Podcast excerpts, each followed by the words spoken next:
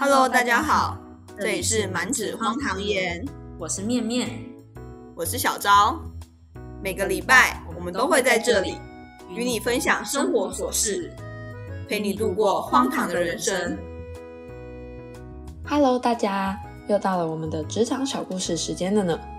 今天我要继续为大家带来位于北京一化开天的三位实习生王月、张安、张北明，他们三个第三次考核任务的故事。哦，不知不觉来到第三次嘞，不知道总共会有几次才到终点啊？而且我记得你上次说张安在这一次的任务当中会一鸣惊人，对不对？没错，因为第三次考核任务的内容是要安排公司艺人去录一首歌，从录音场地、指导老师、工作人员、艺人行程到花絮拍摄等大大小小的行程和细节，都是他们三个要去安排跟把控的。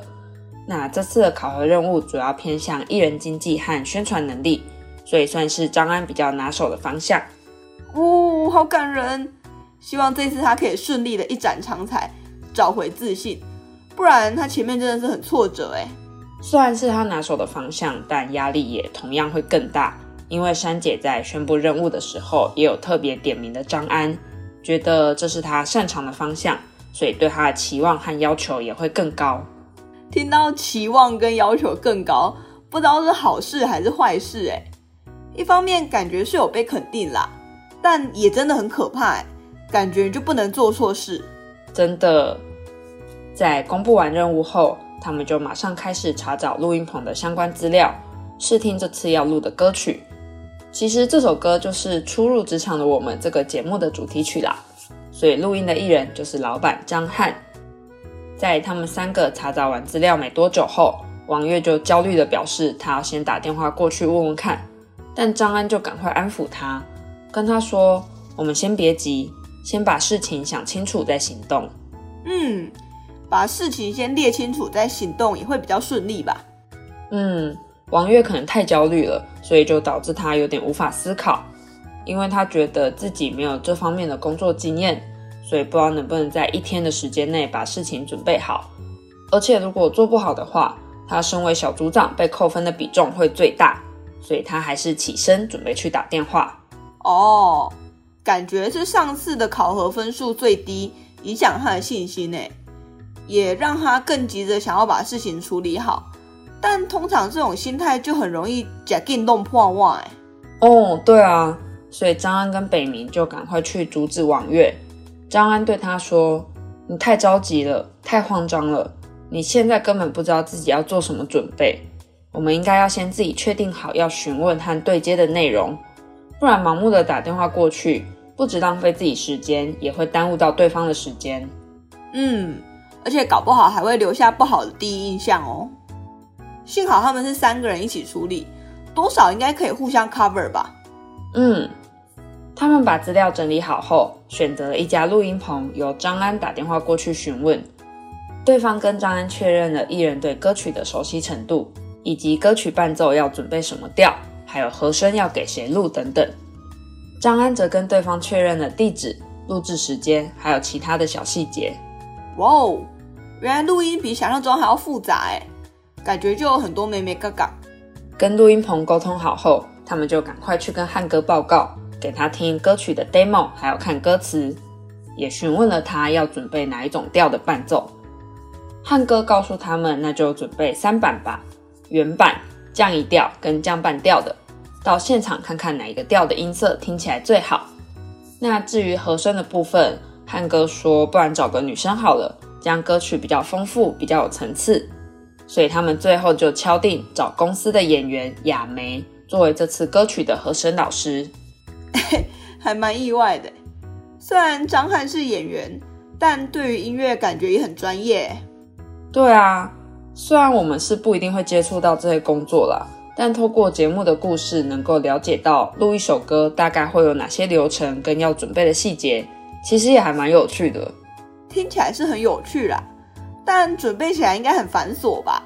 感觉要一直打电话跟很多人沟通，我真的是有电话恐惧症，我觉得好可怕哦。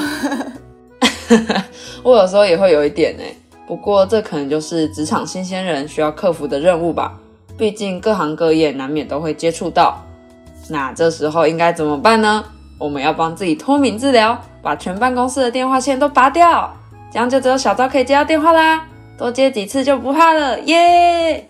哼，不是应该偷偷把自己的电话线拔掉，假装自己电话坏掉吗？我才不要接全办公室的电话嘞！哎哎哎，你不要尬拍人家大声，如果被发现的话，会直接被炒鱿鱼吧？好啦，其实也不用像我们两个说的这么极端啦，但我们还是可以主动争取一些跟讲电话相关的工作，让自己多多尝试。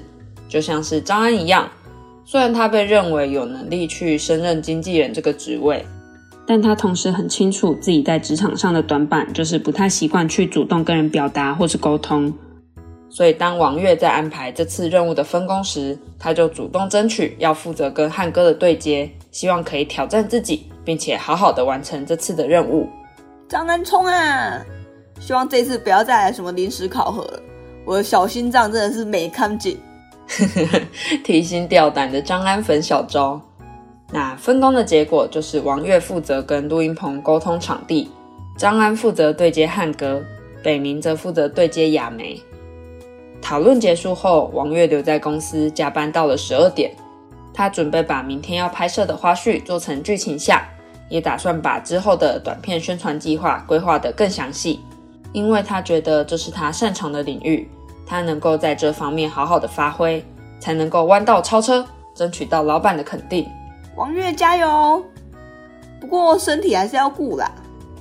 隔天，他们三个提早到录音棚，先去勘察要录音的场地，也先让北明假装成汉哥，先尝试看看拍摄的构图还有脚本的顺畅度。在勘察场地的时候，王月觉得场地有一点不够宽敞，所以就跑去询问工作人员能不能带他看看更大间的录音室。虽然大间的录音室真的气派和宽敞很多。但他们的预算其实无法负担，所以就被工作人员婉拒了更换的请求。不过，因为王月实在太想要换成大间的录音室来完成这次的录音跟拍摄了，所以他又跑去问工作人员，能不能透过资源互换的方式跟他们换到大间的录音室。哦，王月也太强了吧！不管他最后有没有成功，这种主动争取的个性跟企图心，很值得我们学习诶。真的，他超勇敢的。最后协商的结果就是，王月他们拍摄的短片需要拍到录音棚的照片墙，还有招牌。照片墙就是让大家知道有哪些艺人或节目来这边录音过。那招牌的话，当然就是最直接的宣传效果啦。哎，他好适合当业务哦，感觉就会是公司的业绩冠军，超强。在解决完录音场地的问题后，就要正式上战场啦。不过上战场前，我们要做好万全的准备。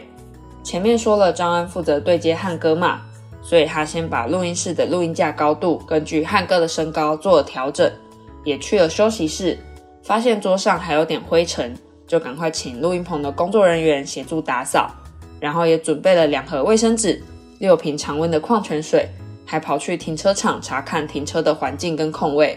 也请负责的警卫在两点半的时候来帮忙确认停车的位置。哦，张安好专业哦，各种细节都不放过哎。对啊，我觉得停车位那个真的是我没想到的。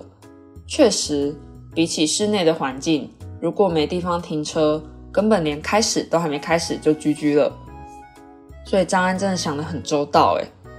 那他们预定的录音时间是三点。所以张安跟北明也预定了计程车，准备分头去接汉哥跟雅梅。张安在车来了之后，也会细心的拍照，记下车牌号码。在去接汉哥的路上，也反复听歌，让自己可以更加熟悉。嗯，拍照真的是明智之举。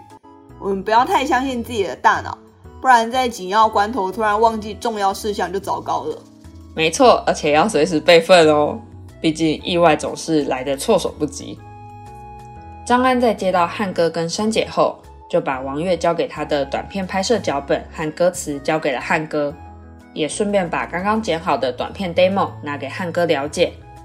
我觉得直接拍一版 demo 出来很赞诶，真的是加速了沟通的效率。因为有时候可能会很难用文字完整的传达你想要的画面，但如果直接拍成影片，就可以让对方直接看到你想要的画面，也可以让沟通更有效率跟减少误差。哦，他们三个真的是做足了万全的准备。然后他们的短片拍摄主题跟上次提到的内容差不多，都是想营造汉哥卑微的感觉，来和他以往的霸总形象做成反差跟亮点。不过汉哥好像不太喜欢，他问说：“这个好玩吗？我们不能长期都做这种形象吧？感觉有点假。”张安努力的想说服汉哥，但汉哥好像还是不太接受，所以张安就赶快把这件事报告到他们的群组里。汉哥很像马里奥里面那个高级方块，就是第一次撞的时候都会先失败，好有画面哦。到了录音室后，就要开始录音啦。题外话，我觉得他们请的音乐指导老师有一点点像阴森诶。那正式录音后，王月和张安觉得事情都上轨道了，就请北明负责照看一下现场的状况，他们去外面讨论一下拍摄脚本该怎么办。虽然方案被汉哥否定了，但王月还是觉得要再去跟汉哥沟通和说服他看看。结果他们没讨论多久，北明就传讯息跟他们说。录音室出事啦，叫他们赶快回去。哈，出什么事了？不过我觉得张安是不是真的该去拜拜，或者是呃去台北转运站转运一下？怎么都会出一些很突然的事情啊！身为张安粉，觉得好难过。哎，这个笑话也太烂了吧！是说，我觉得张安因为这次的实习生活，一定累积了超多的幸运点数。哎，你不要每次都在讲故事的时候偷偷置入你看的漫画。这样大家会听不懂啦，快点解释！嘿嘿嘿，当然要记录一下啦，希望这次不要再被删掉了。好啦，幸运点数这个概念是来自我最近在看的漫画《JoJo 的漫画世界》，作者是李东健，就是柔美的细胞小将的那个作者。它里面提到说，如果你遇到什么不好的事情，你就会累积数量不等的幸运点数，而这些点数可以拿来购买各种幸运。所以，如果我们遇到了什么不开心的事情，可以想成自己是正在赚幸运点数。这样想是不是听起来就变得蛮不错的呢？嗯，听起来是还不错啦。但如果会遇到像张安这样的状况，呃，我觉得还是先不要，不要。嗯，我也觉得还是先不要好了。而且张安真的是被赋予重责大任哎，因为出去讨论的是他跟王月。但因为对接汉哥的是张安，所以三姐会觉得说，发生这样的状况，张安身为经纪人居然不在场，怎么可以呢？而这样的状况到底是什么状况呢？其实就是在录音的过程中，音乐指导老师希望汉哥情绪高兴一点，同时把每一句的结尾唱得稍微短促一点，比较有职场中活泼的感觉。但汉哥觉得职场不见得是高兴的情绪，而且自己的唱法蛮好的啊。他想要按照自己的唱法，问老师能不能就照他唱的方式去录音，所以他们就陷入了僵持。哎，因为我不是音乐专业的，所以我也很难说谁对谁错。不过感觉这种事情，就算经纪人在场也很无解啊，就顶多只能打圆场，不要让双方发生更严重的冲突而已吧。对啊，而且我的第一直觉是想说，音乐指导老师钱也太难赚了吧？因为这种东西真的还蛮主观的吧。而且音乐老师可能是因为也会挂名，所以他就要去满足客户，又要维护自己的专业招牌，真的是很两难呢。最后是王月跟老师说：“嗯，我们先照汉哥的唱法吧，如果真的很需要调整的地方再调整，才要顺利的继续录音。”而汉哥录音完成后，轮到负责和声的亚梅进行录制。这次负责亚梅行程的是北明，北明把录音的细节和时间长度都详细的告诉了亚梅。也询问了他是否有忌口的食物。搭车去接他的时候，还准备了可爱的礼物。在录制开始前，北明也请音乐指导老师多多鼓励亚梅，然后全程陪伴录音，一边记录花絮，一边还帮他加油打气，眼神中完全是对自己家艺人的骄傲和喜爱。北明也太可爱了吧，真的是很面面俱到哎。北明真的很可爱，北明加油！是说汉哥录音完在旁边休息的时候，王月和张安还是想再跟他争取一下对拍摄方案的认可，所以王月很努力的再表达了一次他的理念跟想法，希望可以说服汉哥。王月从理论出发，告诉汉哥说，虽然汉哥会觉得这样的形式很刻意，但短片的特性本来就是魔性、创新跟年轻化，因为这样子的内容才会符合平台的调性。我们是根据平台的使用者来打造他们能接受的呈现方式，我们也会在不同的平台去打造不一样的内容，并不是说全部的平台都要求汉哥去营造同一个设定，而且他也事先去跟平台公司沟通过了，希望可以跟他们争取到更好的入住资源。王月真的很会做资源互换诶，沟通小能手，赞赞。他应该要去开一堂课啊，就是如何说服老板接受你的提案。真的，王月真的很厉害，而且珊姐也说她很佩服王月，因为表达是很需要勇气的。那张翰最后有被王月说服吗？你都叫他去开课了，当然是成功啊！王月一出手就知有没有。不过其实刚开始讨论的时候，汉哥也是先泼了他们冷水啦，但我觉得蛮有道理的。王月就问说：“呃，能不能跟汉哥讨论一下拍摄方案？”汉哥跟他说：“我的角色应该是要高效的获得可执行的方案，而不是每天花时间去跟你们讨论跟思考方案要怎么做。”乍听之下是有一点狠啊，但客观来说好像是有道理的。毕竟他是老板，不是小组成员，他没有这么多时间跟大家在那边头脑风暴或是讨论方案。他需要的是最终的成果。我的妈呀，职场真的是锻炼心智的好地方哎！可能小心脏多碎几次之后，就可以自己迅速复原，三折功成良医的概念吧，变成钢铁心脏。那观察室的嘉宾就说，王月的表达很有条理，既可以展示他的思考逻辑，而且也有理有据，节奏拿捏得很好。在汉哥稍微动摇的时候，把握了时机，乘胜追击，达到游说的目的。虽然最终结果看起来是王月成功说服了汉哥。但观察室的嘉宾认为，张安也是功不可没，因为他在方案被否定的时候就马上回报，没有拖延，让伙伴可以有更多的时间去思考应对方式，而且在说服的时候也不会去特别插嘴，很称职的扮好自己负责的角色。他跟王月应该可以算是能力还有个性互补吧？哎，感觉很像篮球队，王月可能是前锋，然后张安可是后卫。这两个角色都缺一不可，而且你看，像张翰是不是就很像马里奥里面的高级方块，每次都撞第二次才会裂开，真的是傲娇汉哥哎。那汉哥最后裂开的原因是什么呢？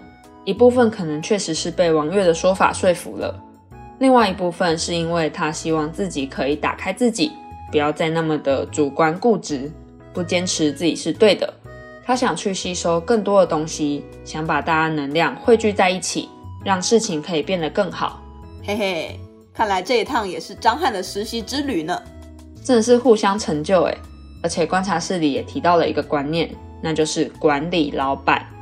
我觉得管理老板有点像是跟老板产生一个良性的互动，并不是说高高在上的去发号施令，而是表示我们获得了老板的信任，所以可以有正向并且有来有往的互动和想法上的碰撞。嗯。我觉得这样也很好啊！现在职场上越来越少老板独裁专制的那种氛围，更多的是老板跟员工互相交流，一起把事情做得更好。没错，有共同目标，一起努力的氛围真的超棒的。那他们在结束了辛苦的录音行程后，就回到公司，准备迎接刺激的打分时间啦！呜，恐怖的打分时间又要来了！汉哥请他们每个人总结一下自己今天做了些什么，来当做参考。王月说，他主要是把控今天整体的流程时间，与录音棚的对接沟通，还有短片跟花絮拍摄的规划。张安说，他今天负责汉哥的对接，执行各种准备工作跟细节，也顺便询问汉哥说，他能不能额外去帮公司的艺人争取一些方案跟项目。比如说，向各大节目推荐公司艺人之类的。北明说，他主要是接待亚梅老师全程的工作。听完之后，汉哥决定让亚梅来给北明分数，因为他今天跟北明其实没什么接触，所以让亚梅根据他今天实际的感受来给分。好紧张哦，不知道亚梅的评分标准是怎么样？哎，亚梅觉得北明的对接和沟通是准确而且有效的。而且整体感觉很好，所以决定给他八分。八分？哎，比起汉哥的打分，八分超高的哎。对啊，北明也吓了一跳。亚梅就问说：“呃，是太高了吗？”北明赶快说：“呃，不高，不高，不高。”那之后就换汉哥给王月和张安打分。汉哥说王月的输出很准确，没有额外的去做多余的事，整体执行很顺，很棒。然后他觉得张安今天也特别好，因为他想要主动的去证明自己，在有限的时间内发挥自己擅长的部分，所以决定都给他们两个八分。大家都是八分诶，好赞哦！难得是欢乐收场。观察室的嘉宾也吓了一跳，新来的嘉宾就说：“哎，汉哥很会端水耶，意思就是很会照顾到每个人，给大家一样的待遇。”结果其他观察嘉宾就说：“你如果有看前面几集，就知道汉哥从来不端水。”真的，恭喜他们三个今天都获得高分啦！快乐快乐，付出的辛苦都值得了。对啊，真的是很为他们高兴哎。不过这边还有个小插曲，就是观察室的嘉宾说想替网友们问问汉哥在第一次考核的时候，到底是为什么要突然更换张安的考题呢？哎，对啊，我也想知道他到底在想什么啦。他说，因为张安跟另外两位实习生是不同类型的人才，他明明偏向艺人经济，却让他去做文案或是策划，这样对他才是真正的不公平。而且其实他在考核之前就已经看过他们书面的模拟报告了。他觉得，与其让张安去报告这样的内容，不如换成他更擅长的领域去考验，算是因材考核，让他能发挥出自己的强项。诶，好好吧，听起来是有一点点道理，但身为刚入职的实习生，还是会造成心理阴影吧。虽然应变能力的确也是职场当中的必备技能，没错，但总而言之，反正我还是很心疼张安啦。嗯，我也是。我们算是把实习生跟老板的内心话都分享给大家。至于大家听完会比较认同哪一种，我觉得都因人而异。不过也希望大家日后在面对类似的状况时，可以借鉴这个故事。如果你是老板，希望可以给实习生多一点的鼓励；如果你是实习生，也要相信，老板会对你严苛，并不是故意要针对你，而是对你抱有更大的期望。那说到这里，也是时候来总结一下今天的职场攻略手册啦。第一点，方案被否也不要灰心，进一步沟通，说出自己方案的优势。就像是王月要说服张翰接受一个全新的方案的时候，比起单纯的去说这个方案有多好有多好。不如善用理论、资讯依据跟沟通的技巧，就可以更顺利的去说服老板来接受这个对公司跟老板个人都有益的新方案。第二点，有时候慢慢来比较快。事情很多的时候，反而更要按部就班，一个一个解决问题，这样一定会比一心多用，结果一团乱来得好。第三点，看不到的地方占比反而最重。不能因为不被看到就敷衍了事。也许老板看到的成果只是冰山一角，但我们还是要尽全力做好所有的细节，才有可能交出完美的答卷。就像是盖房子一样啊，我们只有先把地底下的基础打稳了，才有可能建造出让人惊艳的建筑。嗯，没错。那以上几点送给大家，希望大家会喜欢今天的职场小故事。就让我们一起把疲惫藏进梦里。跟工作死磕到底吧！那也不要忘记订阅我们的 Podcast 频道，就不会错过最新消息啦。如果有其他想听的主题，也欢迎来 IG 留言或者是私讯告诉我们哦。IG 的链接我们一样会放在下方资讯栏，记得来追踪我们哦。那我们就下次见啦，拜拜，拜拜。